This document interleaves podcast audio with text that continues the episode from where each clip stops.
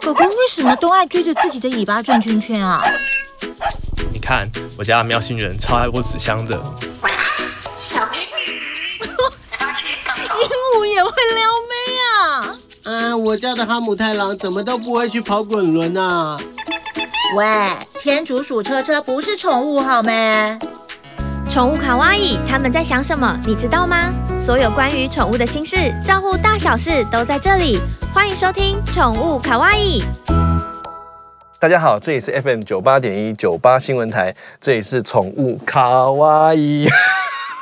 对，谢谢李博。我们宠物卡哇伊是在每个礼拜四晚上十一点播出，同时也会在 YouTube 直播，那也会在听说 Podcast 播出。那大家看到今天节目上摆了这么多中药材，知道今天节目一定很不一样。我们今天很高兴请到了那个盛昌制药的总经理李博士。大家好， 那各位听众大家好，呃，你好，哎、好，乌龙你好，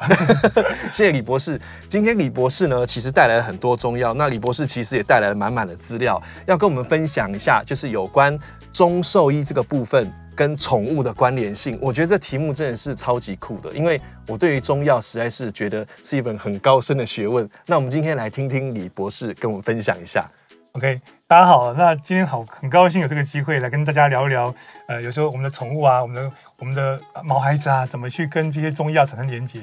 那其实大家知道，其实，在周朝的时候啊，对我们就已经那时候天天官里面就有四种医生啊，呃，一种是内科的叫吉医，嗯嗯，一种外科的话叫洋医，那一种是药食同源叫食医，嗯另外一个最重要是兽医。哦，所以从周朝的时候就已经开始了。对对对对，所以像你看那个在皇帝那个时代就有那个马马师黄，哦马师黄他本身就相马很厉害，所以后来你知道那个在春秋战国时代不是有个伯乐吗？对，伯乐四千里马基本上也是从，因为那时候马是个战略动物啊，所以历代在整个古代里面，包括从这个隋代啊、唐代啊、宋代，它都有针对这些兽医的这些著作。其实最厉害的是明代的那个御史兄弟的这个《元亨疗马经》。是哦，那我今天刚好有找弄到原本来，大家看到不要吓一跳，是你看这是什么东西？这是马几岁的时候牙齿该怎么长啊、哦？所以古代的时候，你看那个马的时候，这个马看起来画的有点有点丑，但是不要紧，古书就是这样子的。李博，我刚看以为这个是在看说马的表情是代表什么事情，对原来是在对，看它它是比牙齿。如说一岁的话，这个这个驹只有两只牙齿，然后是它几岁的时候，那马齿图长嘛，所以基本上在古代的时候就有这概念啊。所以其实大家了解这古书里面，其实对这种中兽医药，当然古代可能是经济动物或战略动物，那现在因为。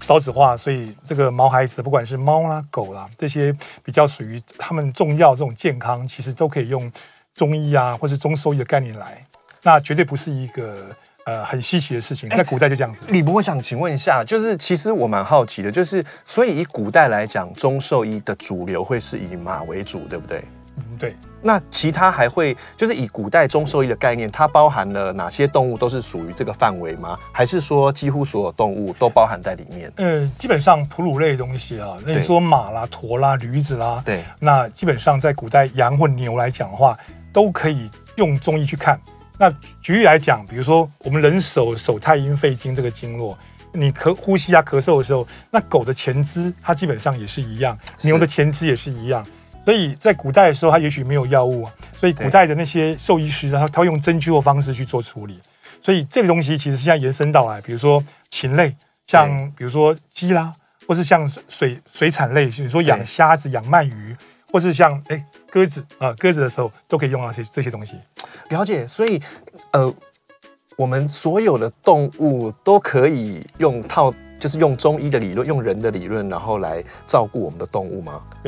呃，其其实我觉得用人的理论来看中医，其实是人太自大了是。为什么呢？因为有很多中草药都是动物发现的。是啊好，你说，比如说我们今天拿到的这东西叫什么？大家看一下，这叫党参哦，这个啊待会、待会会说到。可是这个党参哦，它当时的发现是一只野猪，它本身在跑的时候去刨那个根部，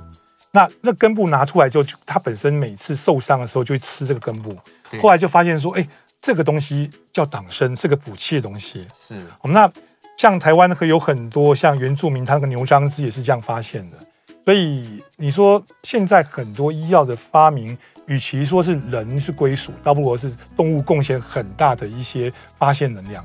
了解，所以李博，你说这样子，其实我觉得好酷哦。就是说，在整个这个中医的这个发展上面，不只是人会去照顾动物，那动物也会反过来告诉人有很多的药材是因为这样子才慢慢发现的。嗯，没错的。你看，像猫或狗，它有时候生病的时候会在呃我们的庭院里面去挖一些草来吃，或者刨一些根来吃。对它很清楚哪些要避开的。对所以这个东西基本上，动物的先天的灵性其实也带给人类很大的启发。所以我们现在反过来说，这些中兽医学它本身是人创造的，其实与其说是人，不如是动物贡献很多。好，那比如说，呃，我们常看到的一个对嗯一个情况就是，大家看一下这五行嘛，金木水火土。那你看这个红色本身是属火，那在人的想法是说，很开心的时候，开心的话，太过于开心的时候，它本身火气就会很旺。对那基本上这东西来讲，那苦味会入心，所以苦的食物会入心。你开心的时候跟你的心有关，那这个心有时候在中医想法，它不是只有心脏，它跟你的思维有关系。所以有时候狗狗如果食食欲不振的时候，你让它这个火气旺一点，就是这个火不是真的所谓的火，而是一种开心的感觉的时候，它食欲可能会增加，因为它火可以生脾土，那脾土刚好是跟脾胃有相关，所以对其实，在人治疗上的范围跟小狗、小猫也是很类似的。哇，实在是有够特别的。所以李博士在这么多的药物当中，这一些其实现在都可以应用在狗狗身上，或者是一般动物身上吗。对，因为嗯，大家可能就是说，我们很多我们的事主，或是说我们的铲屎官， 或是我们铲屎官对对，要特别注意一件事情，就是说。呃，大家知道有些中药不见得可以用到猫狗，比如说百合科里面的像洋葱也好、韭菜这类东西，或是比如说蔷薇科的东西，你知道像苹果也好，或是说像这个樱桃，或是说像水蜜桃，它那个种子里面就有可能还有一些青青苷，对猫狗都是毒性。那另外就是说，可能咖啡类的茜草科的东西，或是像可可碱也不太适合。对，但是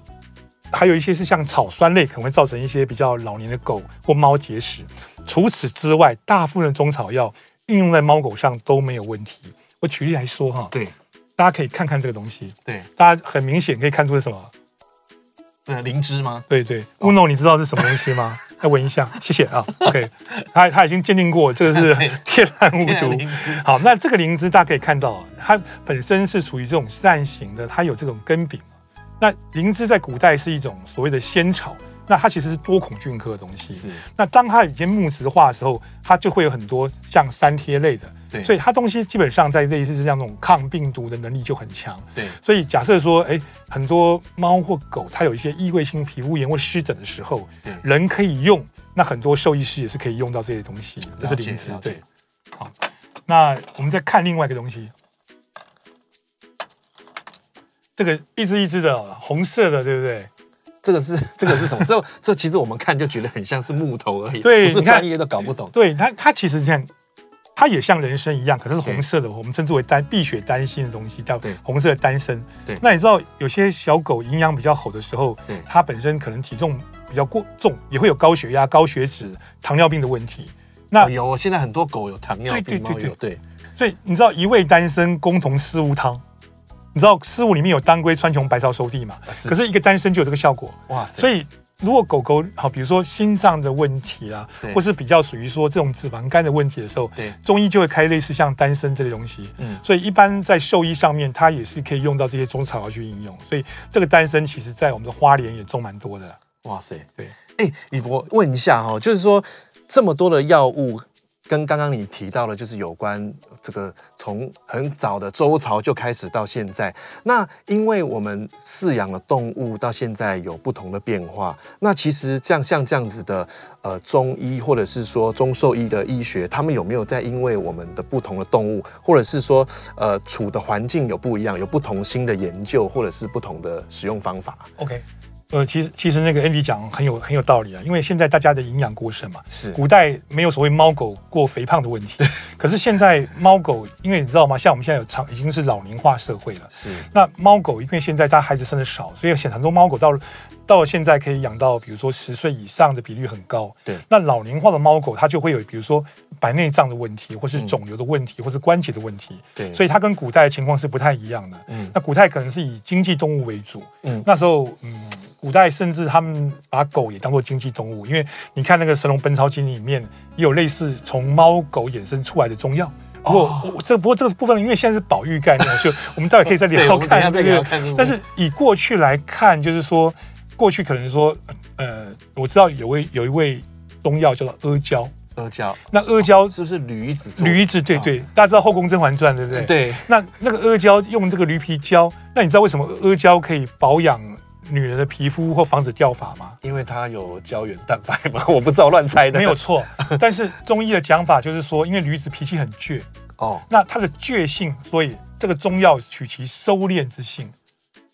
但是相对为什么不用马去做呢？啊、因为马有好的有坏的，是不是因比较不倔？ 没有错，因为马一边下去的话，平原驰马，一方难收。我本我原本是要把这个血收起来，防止这个子宫这个这个血崩的。对，用马去做胶的话，这马一奔放的结果，反而哎会造成中医会造造成大血崩。所以他们的想法是很简单，驴子很倔，所以用驴驴子的胶它可以有收敛作 用啊，可以防止这个地心引力。可是马就不行。了解。所以中医的概念是这样子的。哇好，那以前的驴其实最早大家知道它是黄牛做的，黄牛什么意思？因为那时候那个牛对最早这个阿胶，其实在宋代以前它是本身是牛牛的皮去做，是可是因为那时候牛的皮革去拿来当做人的盔甲，对战斗的时候，所以后来当时政府就颁布说不能用牛去做阿胶，要改用驴去做阿胶。当然牛跟驴都有这种倔性，了解。哦，所以。我们必须讲，其实，在中药里面，动物也贡献很多啦，所以它其实反馈回来来看，它也是可以应用到很多，比如说阿胶，在很多比较需要补血，或是比如说呃一些呃子宫疾病的这种猫狗上面的话，阿胶也也会用到。了解对。那我们继续跟李慧珠博士好好聊聊我们有关中草药在宠物这边的呃这个议题。那刚刚其实李博士已经介绍了几款药了，那我们再请李博士介绍一下这个药，我觉得好像蛮眼熟的，跟我们宠物有什么关这个系？大家一定知道，对因为你看大家看一下是什么东西呢？呃，乌诺，你觉得怎么样？它什么都吃，他准备要 吃了。对对，大家看这个红色的东西的话，这是一个枸杞啊。那枸杞基本上是茄科的东西，那它长在它不是长在台湾，它长在这个青海跟宁夏。哦那它其实茄科东西里面就很多茄红素啊，是所以它本身抗氧化能力就蛮强的。但是中医的讲法就是说，它本身是走足厥阴肝经的，所以狗狗它如果眼睛有点可能老比较老年狗的时候，你怕它白内障，或是说它本身水晶体的问题啊，那其实像像这个枸杞来讲，你看你看 它已经想吃这了个这个我真的不是不是不是盖的，你看这个真的，你看乌诺就已经在这边吃了。等一下我知道，但是它的问题应该是白目啦，应该不是。好，所以基本上如果说就一般的宠物，它要在保养眼睛的时候哈， 对，那你可以把这枸杞稍微泡水，是泡暖之后呢，哈，其实可以跟去炖炖这些肉类，对不管是牛肉或是猪肉也好，或是鸡肉也好，就是可以让宠物一起吃。其实对它本身眼睛的保养，或是说一般对，因为它走肝是主血，所以跟一般血气保养是不错的。它是不是真的吃了一颗它？真的是一个呃，好， 好，对不起李博，不不会不会不会，因为因为我我们要我我等一下结束节目之后，我再付你钱，拍谁？这这个不要不要紧。 然后这个我相信它不见得大家爱吃，因为它是没那么甜。哦这是麦冬，大家看一下，呃，那麦冬的话，有一像纺锤型的啊、那其实它它是它虽然是百合科的东西，对但是因为它本身是根茎类的情完况，了完了完了！我跟你那讲，我现在先把它放下 来，他已经要抓狂。好，李鹏，你因说为他现在只对。要看我手手手动一下就很喜欢 对，那这个东西基本上你知道，人跟狗一样，你毛皮要好的话就是要滋阴。那滋阴的概念就是说，我们就像一个热水瓶里面啊，那阴就是里面的这个水。那阳气就是这个加热装置，那这个阴如果不足的时候，我们的皮肤看起来就会比较枯槁。对所以你要滋阴的话，就是像这类像麦冬啊、玉竹啊、沙参之类都可以，像枸杞可以多吃点，让你这个水分可以到达大概八分满。那这时候整个毛色哎看起来会比较均匀，李波，所以这个一般在人也常常用，狼常常常用对不对了解了解。因为因为这个宠物用的这些东西啊，因为对我们现代人啊，嗯，不是养那么多经济动物啊。那古代的 时候，行狗猫可能比较少，可是狗的话，像波斯猫是从波斯弄过来的嘛。可是狗在古代它也可能是经济动物，但是现在变我们的伴侣动物。对所以很多当时的一些理论慢慢延伸过来，从经济动物到伴侣动物都适用。了解了解。那那这个这个就也很也也很适合人跟动物一起用。哇塞，这是人参吗？呃，这个东西叫西洋参。啊，那西洋参基本上来讲的话，它是五加科的东西。是那跟人参不一样是，它本身是纯粹比较滋阴补气。是那要用白话讲，就是说它比较没那么热性啊。所以一般的猫狗这种猫或狗这种比较热性，容易你稍微用一点点像西洋参这种补气下去的话，它本身免疫力会提升，啊，比较不容易因为这些寒风寒暑湿的这种六淫引起的一些疾病，好、所以这大概是这个情形。太酷了。对，那那这个这个也是平常不容易看到，不是不容易看到，平常看到是这样子啊。那这叫做黄芪。哦，那一般黄芪的话，我们叫北灰芪，嗯，这东西它叫蒙古黄芪。那蒙古黄芪基本上为什么叫黄芪呢？因为芪老嘛。那但是有时候我们猫狗它本身的免疫力不足的时候，或是有时候你动个手术，那你希望它本身可以快速复原的时候，就是党参跟黄芪两个好朋友。那那这党参在这里，黄芪在这里，这两个加起来的时候，会让本身我们猫狗的免疫力会提升。那但是这两个东西都不是长长在台湾，它是长在这个内蒙古，那这是在甘肃这这个地方，所以大部分这些中药材还是来自于中国大陆比较多。哦了解，对，哇塞，那其实我觉得真的是得之不易耶对，要给他们用，会不会有一些事主就觉得，嗯，还是我自己吃好了？呃，但是你要知道，就是说像呃，我们它既然在大雾上啊，其实对我们现在很多在中兽医在用的东西的时候，其实你会发现，其实不是只有华人在用、哎。哦，是哦，哎怎么说？其实，在日本也蛮多的这种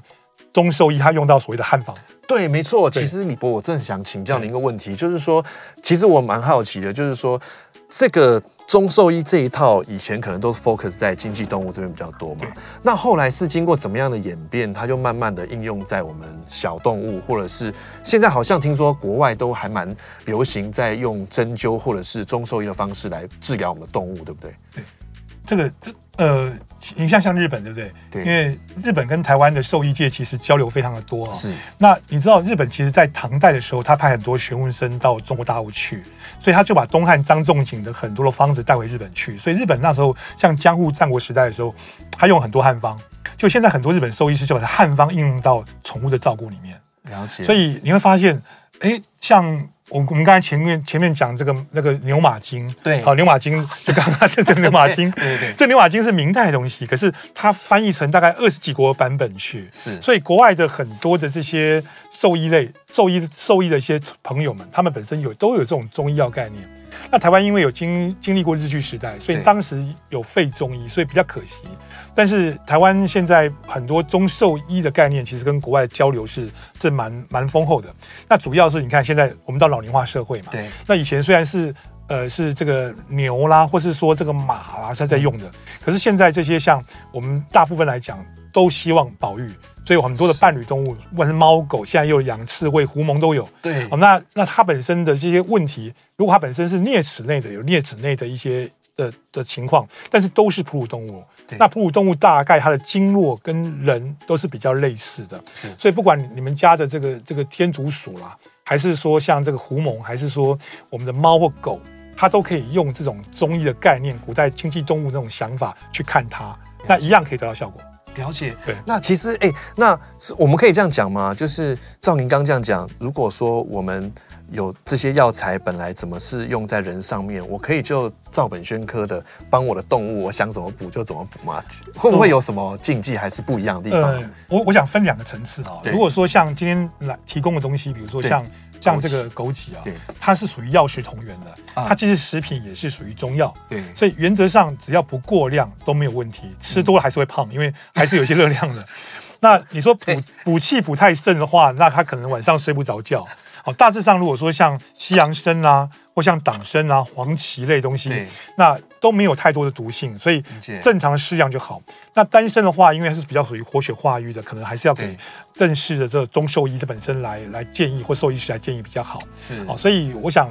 并不是人用的东西就完全可以用到动物上。比如说，我们人喜欢吃盐酥鸡， 可是可是如果是动物的话，你吃这个盐酥鸡，它本身光是这个盐分对对它肾脏就是很大的负不一担样。，对，哦，所以很多人用的东西我们要考虑。啊，你说我们人稍微吃苦杏仁，对，你知道有有些猫狗很喜欢吃那个杏仁小鱼啊，啊，那那个但是杏仁小鱼哦但是你知道那个杏仁，它基本上如果是苦杏仁的话，它里面有一些苦杏仁苷，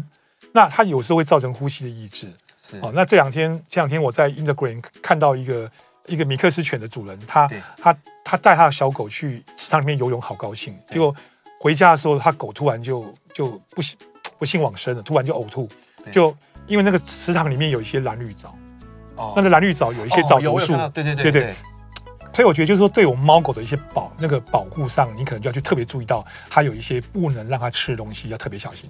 理解，谢谢李博。李博，你刚刚讲到一个概念，其实我还蛮好奇的，就是你说医呃医药跟食补医呃医疗跟食补这边有一点分别，那我们在中医里面我们是怎么样划开这个界限的，或是我们该怎么样去看呢？ OK 哈，因为对我们刚才再回溯一下，其实《周礼天官》里面有讲到十医跟阳医、己医跟兽医嘛，所以其实古代的时候，兽医跟一般的医生他是同样等级的。对那十医也是，只是因为现在法规的关系，把把枸杞说是中药啊但是。呃如果食品业会觉得它本身是食品了、对那中医是说这是杞杞菊地黄丸里面的这个药材，但这其实不重要。那我们其最主要是说看这些药品、这些药材里面它的一些有没有比较严重的毒性。那中药里面也有毒性药材啊，比如说像半夏、乌头、附子。可是有时候像狗狗如果心脏的问题已经心衰竭的时候，它其有些中医师或是松兽医，他会用类似像附子类的东西，它有强心作用。可是附子这东西它本身有一些乌头碱，它毒性很强。可是如果你经过泡制之后，它本身就可以变一个不错的中药。但是所以假设我们真的要用这些中草药在我们的的狗狗或者猫咪上对，面合格合格的用药是很重要的。对那另外就是说，它是不是食品或是药物？目前大概卫福部中医药师，它有三十七种既是药品药又是食品的法规，哦，因为我们没有它去界定它，但是他们目前这个法规是有的。解所以一般如果说你看像比如说，所以这个到底枸杞是算是食物还是算是？好难哦，我觉得呃，问题它进到台湾的时候，它是 F 零一的，虽然是食品，是可是它如果是到到比如说大卖场去的时候，它是以食品贩售；是可是它如果是到了某某药厂去的时候，它本本身去制作杞菊地黄丸给中医兽医用的时候，它又是用药的规格，它进入台湾中药典，哎，大概是，所以我讲它是实或药的话，是要用法规来看它嘛。但是只要它没有太太强的毒性，像枸杞类、红枣类，或是像这种呃刚刚讲过这些西洋参，一般狗狗吃是没有问题的。了解，李博，其实刚刚在休息的时候跟你聊的还蛮愉快的。我刚刚其实对一个议题我觉得蛮有趣，就是说今天如果我们的宠物是狗猫，或者是以前我们照顾了这些牛啊马的，那如果说换成这样子的，如果说我今天的宠物是乌龟，还是还是呃驴子，那如果这样子会跟我们的中草药会不会有什么冲突啊？比方说您刚刚有告诉我呃对对说。对有些阿胶会是从驴子身上扒下来的，呃，对对对，因为其实哦，那个中药里面有动物、植物、矿物，对，所以嗯，我你知道动物性中药其实有很多哎，嗯我举例来讲，比如说你知道什么是油虫珠？油虫猪，你知道古代古代有时候那个晚晚晚上的时候，小朋友有谁跟阿米奇妈妈妈烤的时候哎，那老祖母会拿油虫珠抹他 嘴巴，那是什么东西？厨房就有了蟑螂的大便。 哦，蟑螂，真的对假的？对，然后另外你知道什么是白丁香吗？白金香，我我现在已经不太敢白想丁下去。白丁香这这两天已经呃上了那个新闻版面。我们有一只麻雀到了澳洲去，就大放异彩，因为大家去看那个它真正的树麻雀，台湾的现在是跟着货轮到澳洲去。这两天有新闻嘛？麻雀的大便叫做白丁香，天哪，对。然后你知道有一种治眼睛的东西叫五灵子，啊、五灵子的话它是五鼠的大便。那其实大家吃麝香咖啡也是这种概念嘛，就是麝香猫它产这东西嘛，所以 所以其实因为呃如果说这样以中医来讲的话，它对是走这种大肠经的，所以它本来就有一些呃跟水谷植物啦哦，嗯所以中医里面它动物性的东西有很多，有诶有排泄物啊、哦对，那有什么？有它比如说像牛角是或是羚羊角，对那如果自然脱落没有问题嘛，对，可是如果像鹿茸的话，就比较残忍，因为鹿茸刚长出来的时候，你把它割下来，还会流这种血血溶的时候，它本身来讲虽然有一种比较属于说补阳的作用，可是是流血的。啊，你说熊胆，嗯熊胆跟现在大物有那种引流熊胆对，，听起来都蛮恐怖的。哎对，熊虽然看起来很快乐，但是基本上也是有点违反自然的原则。是那其实以前像比如说麝香、虎骨，或是像犀角，现在都已经禁止使用了，因为对它是属于华盛顿公约组织里面附录一或附录二的保育的东西啊。对哦，所以像比如说龟板，那现在大家常吃龟鹿的鲜椒，吃龟苓膏，对，那事实上就是属于乌龟的龟板嘛。李博会不会有很多老年人还是很迷信这些，一定要从这个动物身上取下来才是比较比较纯，还是比较有效果？呃，其实就就一个保育的概念，这个地球大家都是生存在这边的，不管对你过去是恐龙，现在是人类，甚至过去可能有外星人不一定，但是现在这些猫狗基本上大家是有机会在这个星球上，所以对我觉得其实，在中药的概念上，也慢慢就从过去说我们动物性的东西对转到比较属于植物性的，所以其实我们可以呼吁很多我们的长者，假设比如说，哎，你的筋骨酸痛，那你怎么样要去呃，让你的筋骨不酸痛的时候，其实有很多植物性东西可以用啊，比如说我们中药有类似像杜仲啦，对像补骨脂啦，那其实只是一个处方的问题。那当然，嗯，也许这概念还不能马上在这一代去转变啊。但是你说，呃，我们现在用到像最之前那个最红的是《后宫甄嬛传》啊对阿胶， 对，你知道这个阿胶，因为是驴子的东西，没有是错，驴子的倔性，所以有收敛之性，所以很多比如说怀孕过程的女的女孩子啊，她为了防止这个流产，是那子宫稳定，中医会开补肺，比如说像这个穷龟胶艾汤，是那或是比如说你感冒的时候补肺阿胶汤，其实呃，如果这个驴本身是使用上面它已经有很长一段历史，可是现在这个驴子因为在中国大陆的驴子太少了，所以现在很多驴子已经延伸到非洲到东非去啊，所以驴皮的价格就很高。所以我想这概念也许我们没有办法在一时三刻去改变，可是是慢慢我们可以从我们的生活中，从你比如说嗯好的作息啦、生活习惯，也许也不用吃那么多药，那也也可以减少很多动物牺牲在这边啦。对啊，我觉得，我觉得这问题其实蛮有趣的，就是说，如果我们继续讨论下去，就会变成说，如果我们今天把狗猫，你看以前我们中兽医可能只看我们的经济动物，对然后现在我们应用同样的概念到我们的宠物身上，变成狗跟猫。那如果把这个观念再往下扩的话，其实。其实你很难去想说，我们要把资源从一个动物身上拿下，然后再去用它来照顾另外一个动物。呃，这这有点像佛家讲的割肉割肉吃鹰了。 啊，但是但是有时候就说，呃，也许它就像我们现在有有些人吃吃肉，对，那你说像猪猪本身来讲，它也是会用到一些一些像是，我记得好像也有有养殖场，它本身用类似像饲神的方式。那养鸡的话，它也是经济动物。那鸡有素囊，所以你可以用类似像板蓝根的东西，可以让它换肉率提高。对但是我想，它既然它本身有它的生命中的一些目的，那也许我们在养殖的过程里面比较尊重它，哦，也是一个模式。当然，呃，我们没办法去取代全部的这些动物性的中药，对。但是也许我们可以从未来科技里面，人类减少这个疾病，那我们可以慢慢从不用药物，从生活形态里面去弄。那虽然本身我是在药厂，其实我不是很鼓励大家吃药，因为因为最上功是治未病，就是说你没有生病的时候，你透过你的生活习惯去改变就可以了。那其实实像猫或狗，它培养我们的时，它陪伴我们的时候，其实是可以让我们的情绪非常稳定的。对那中医常讲说，你会生病跟你的情绪、情志有关系。对那你稳定了这种情绪的时候，其实对这个猫狗它是最大的贡献了所以它本身就是一个很善的循环。所以我们也希望说，很多未来一些中草药或是中医药的模式，它可以更回归比较环保。也许不用牺牲到这么多的动物，或是说它也许只是动物自然它脱落的副产物，我们可以使用。了解，谢谢李博。我觉得这部分很很有很好玩，就是说，诶，我们可以。我们在中医的理论是不是说，其实你只要心情好，您说上工治未病，所以我们如果心情好好的陪伴动物，某部分让它也会 比较舒缓，比较不会生病是不是对对，但是心情好是有一个一个程度的，你也不能过度的好，过度好有时候会迷了心窍了。所以基本上我们我们会觉得说，其实猫跟狗来讲，它们其实对我们的人的贡献其实是蛮大的。尤其现在因为高龄化社会，因为少子化的关系啊，对所以大家会发现这个呃，其实因为子女少了，其实在家里面猫跟狗更重要。我前两天我一个好朋友，他是印尼的国策顾问，他们家的狗狗因为那个水肿的关系对，它急得比什么事情还严重对，要要快速的。现在现在很多动物医院甚至还有二十四小时急诊的对部分，那我想就可以去提供我们这个需求啦，因为它就是我们最好的朋友，跟子女一样啊。对，李博士，您刚刚有跟我讲哈，就是说您其实，在那个呃台湾中医中兽医医学会也是理事。那您在这边是不是也可以分享一些有关您这边有看到用中医这边的 OK case？那个我们其实我们在前两年啊，就是成立了一个台湾中兽医药学会。对，那其实最主要就是说，呃，因为过去当然是以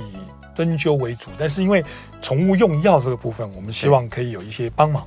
那因为现在在中兽药部分，其实是并不是卫福部管的，它是农委会管的。对，所以我其实我透过这个节目也是也是可以呼吁看看，就是说，哎，也许我们针对我们的宠、我们的伴侣动物啊，我们的猫猫狗狗，它们所使用的这些中药的部分，对也许有所谓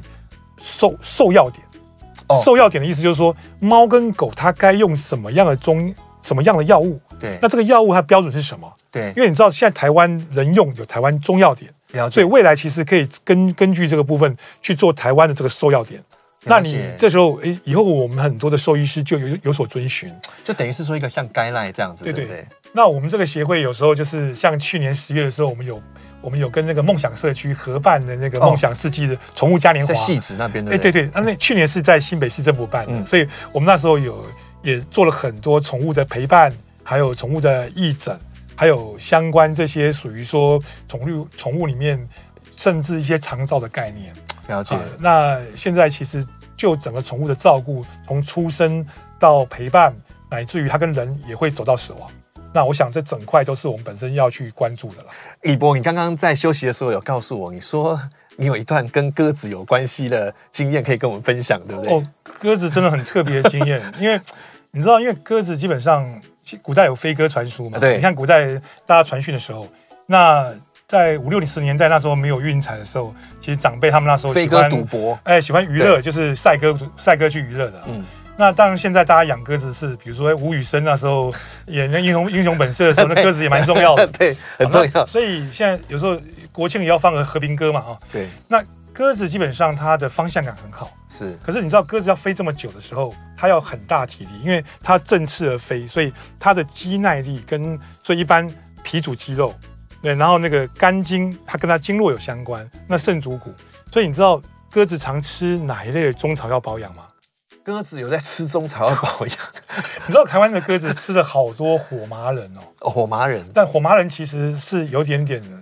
有有点危险性的，因为它本身是大麻种子，啊，但是这个火麻仁必须要没有活性，是那鸽子吃了火麻仁之后呢，因为在中医讲法是一个种子类是主生长发育，是你知道这个种子可以长成一棵神木嘛？所以这个因为种子类的东西呢，它本身可以入什么肺跟大肠经，因为中医讲肺跟大肠相表里，所以这个东西它本身让它羽毛可以很漂亮，入大肠经之后，它可以又可以增加它的排泄，又不会拉肚子。所以每次鸽子吃了这个这个火麻仁之后，它就振翅高飞，而且方向感很好，而且很有体力，哦可，以所吃以到底。所以真的是就是台湾都是拿这个火麻仁拿拿来喂鸽子，对对对，但但是就是说，你看火麻仁，因为它本身是有有管制的，对，所以有时候你在进口的时候就要特别注意到这个问 题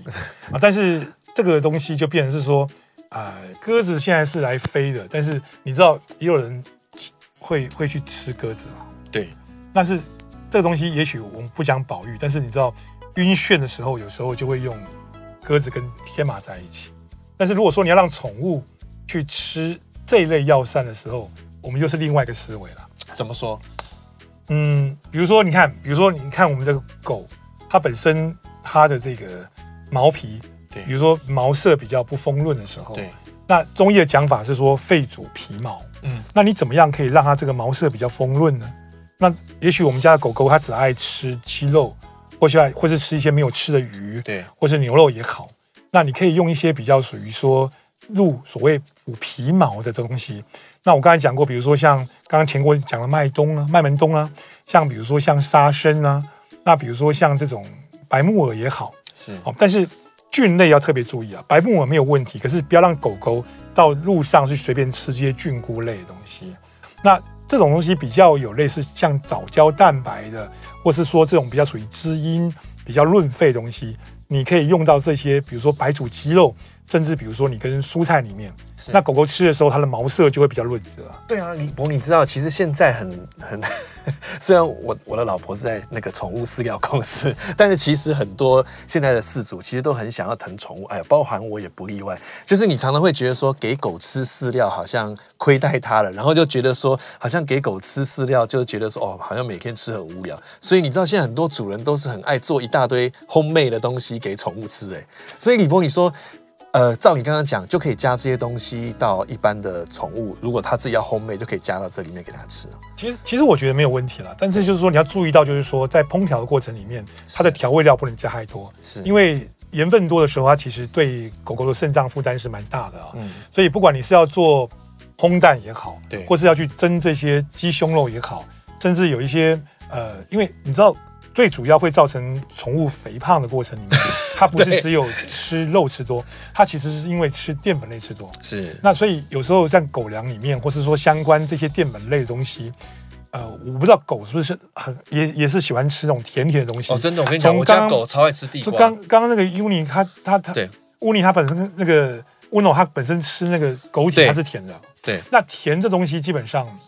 呃，你知道我们我们九八新闻台里面名医开讲里面的宋妍医师讲过嘛？只要你吃糖的时候，你那个胰岛素就会分泌、啊。哎 对，所以当你这肝糖，狗狗一样也是会有这种肝糖，但是如果煮的时候就变吃太多糖类会变脂肪，所以对狗也是会有脂肪肝，会有心室肥、心脏肥大的一些问题。所以我觉得在烹饪的过程里面，第一个你不要种那么多的调味料，对那再来就是说中药里面的话，一些葱、姜、枣、蒜类的东西要小心一对点，像这些韭菜动物可能都、会洋葱类的东西，或像葱白，哦对或是像比如生姜，对所以现在大家说有什么姜黄啦，什么相关的东西，但是对狗狗来讲，因为狗是比较属于热性的，你就不要对让它吃太多热性的中药了哦。那大致上，如果说你一般像刚刚讲过，像这种黄芪啦，对或像比如说像党参啦，对，加一点进去，加一点进去的时候，小狗基本上它本身或是猫来讲，它本身的这种免疫力会比较强。那当然要看大家的能耐了，有有些人也是可以用豆类东西，现在很多那种千张有没有？千张什么东西？哎，对，你知道我们要做春卷或是做水饺皮的时候，是淀粉类面粉。哦，我知道，那对我们的狗狗为了怕胖，对不对？现在已经有人把这个豆浆上面那一层豆浆皮、哦把它做捞起来那包起来。那基本上它是一个大豆类的东西。那你可以把一些呃你要吃的鸡肉啦，或包是进说去像中草包包起来，就一丸子它就会很可以吃。哇那这类东西其实小狗吃了，因为它本身纯粹就是高蛋白、高纤，但是基本上不会有太多调味料负担，这也是可以考虑。哇，李博，你刚我刚听你这个，我觉得实在太受用，你知道吗？各位知道吗？其实呃，我们公司有卖狗专用的胰岛素，那我们这个产品已经上市好几十年了，但是我们都没有在宣传什么的，但是每年都成倍数的成长。所以可见，这个狗跟动物、宠物跟人一样，不不不管是老年病还是肥胖，这都是现在越来越严重的问题。对对，因为因为我发现，因为那个我肥胖这个东西绝对不是遗传的，它是因为你家里本身它的一个饮食习惯。对所以如果主人本身的饮食习惯是这样子的话，家里的宠物也有可能啊。对 对，没错，就像就像我就每天都很想要喜欢吃什么东西，我都想帮我家的宠物加一点。对啊，对，哎，我觉得这真的是主人的坏习惯。其实动物跟人应该是有一点差别的哈，应该还是要尊重这个专业的判断。嗯，就是你不要觉得说这样不让它吃是亏待它，但是吃的话可能是虐待它本身的这些肠胃或者是状况，所以。